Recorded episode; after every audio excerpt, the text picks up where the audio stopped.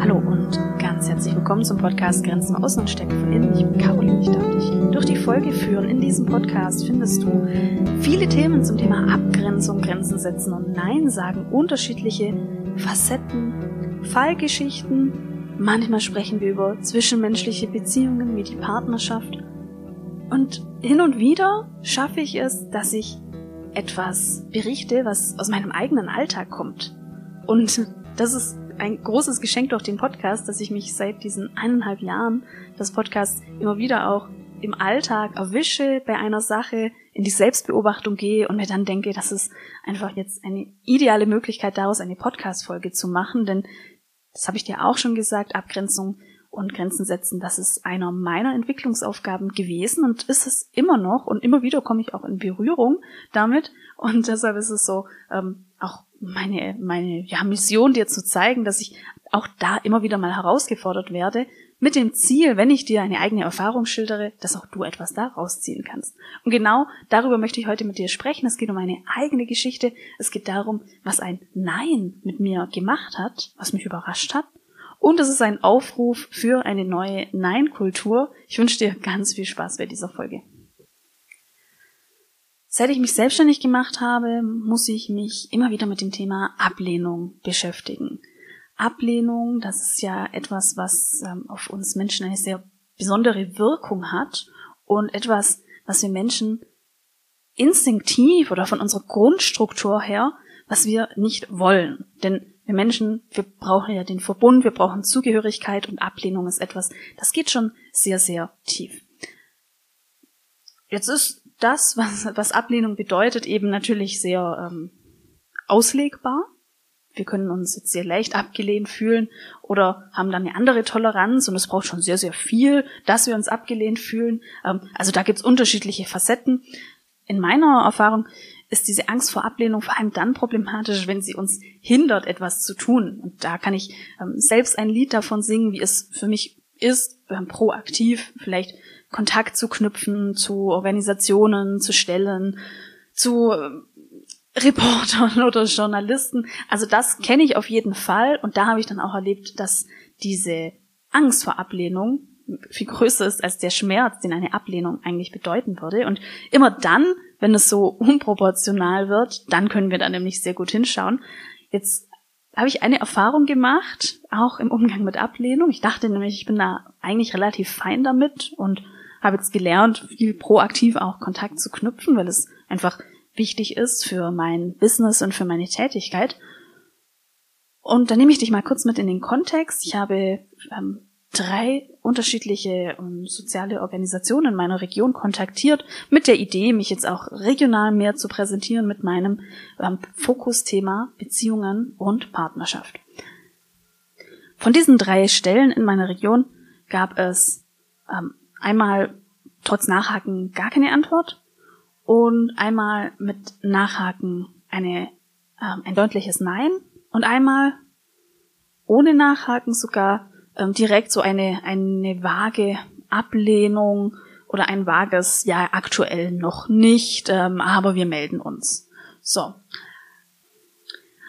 Auf dieses klare Nein habe ich am längsten ähm, gewartet und habe da sogar mehrmals eben nachgehakt. Und jetzt ist es so, dass ich an einem früh, frühen Morgen den Fehler gemacht habe, relativ äh, ja, zeitig zu meinem Handy zu greifen, meine E-Mails zu checken, und zwar bevor ich noch wirklich richtig in den Morgen gestartet bin. Das war so der erste Fehler, dieses unbewusste Greifen zum Handy, wenn wir einfach noch nicht so, äh, wenn vielleicht die Grenzen noch nicht so hoch gefahren sind oder mein Business selbst vielleicht noch im Bett liegt, weil es noch nicht mitgekommen ist mit mir.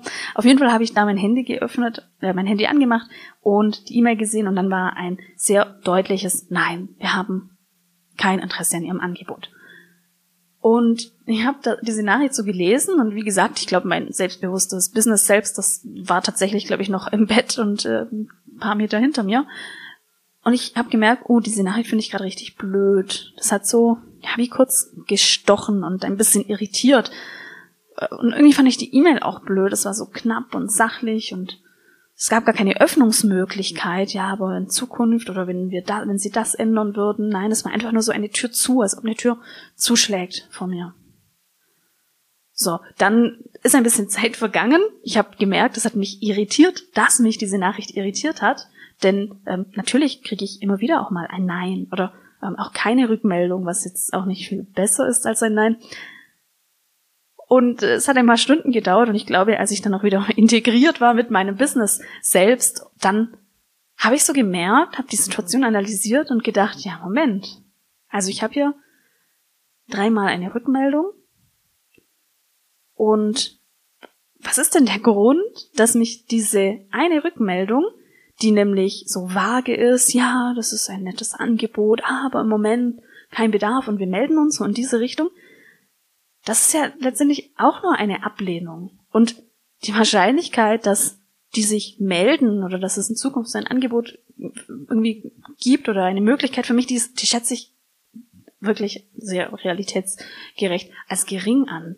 Warum finde ich diese Ablehnung jetzt angenehmer als diese sachliche, kurze Antwort? die ich, ja, die mir auch viel Zeit spart, weil ich sie in einer Sekunde durchlesen kann. Das kann doch irgendwie nicht sein. Und dann habe ich weiter nachgedacht und ich dachte mir, es ist doch viel fairer, wie diese, das war eine Frau, wie diese Frau mir diese Ablehnung erteilt, diese Absage. Das ist doch viel fairer. Es ist offensichtlich einfach gerade kein Raum, es ist nicht die, die Möglichkeit, es ist nicht die Zeit, es ist nicht der Kontext, was auch immer. Das ist doch viel fairer, wenn ich jetzt hier eine kurze E-Mail kriege ohne irgendwie Weichmacher sozusagen. Denn ganz ehrlich, diese andere Nachricht, das ist ja ganz nett, nettes Feedback zu meinem Angebot, okay, das streichelt vielleicht mein, mein Ego, aber ich kann mir davon auch nichts kaufen. Das ist eigentlich nur ein nettes Tür zu machen. Und weißt du, ich habe mir an dem Morgen gedacht, was ist denn besser, wenn ich gar nichts höre, wenn ich nur so Wischiwaschi höre, nett gemeintes Tür zu, oder wenn ich ein klares Nein höre. Was ist besser? Was ist fairer? Und ich habe gemerkt an dem Morgen, wie gesagt, ohne mein Business selbst, dann so viel zu früh am Morgen, an dem Morgen hat es sich für mich besser angefühlt, lieber nichts zu hören oder eben so Wischiwaschi zu hören. Und dann dachte ich mir, nein, das kann doch nicht sein. Das kann doch nicht sein, dass ich das als besser empfinde, obwohl diese andere Absage viel fairer ist, wenn ich mir so nun ganz deutlich ja sagen kann, das ist eben nicht der Raum für mein Angebot und ich kann da weitermachen und muss keine Zeit mehr verschwenden.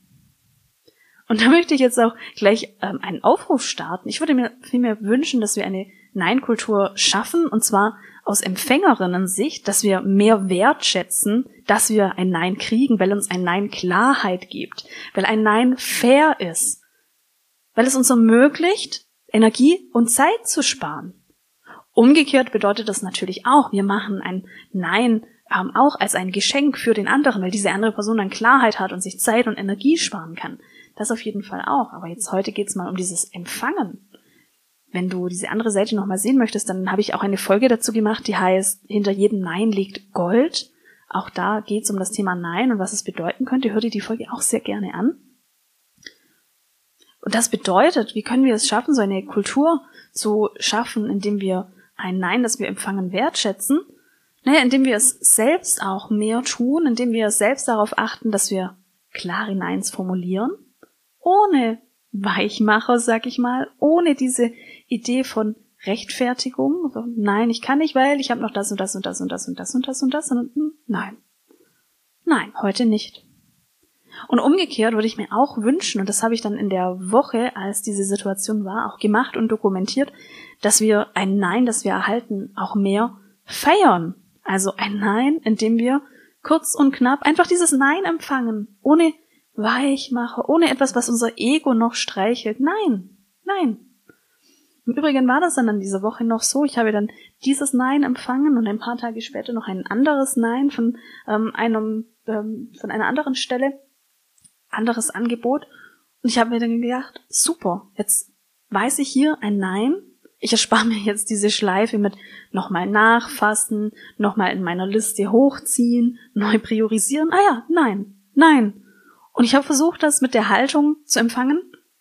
Ja, toll. Toll, ich bin eine Stufe weiter, denn jedes Nein bringt auch weiter. Also zum Abschluss möchte ich hier nochmal einen Aufruf starten. Dieses Nein, das ist ein Geschenk, das wir geben und das ist ein Geschenk, das wir empfangen dürfen.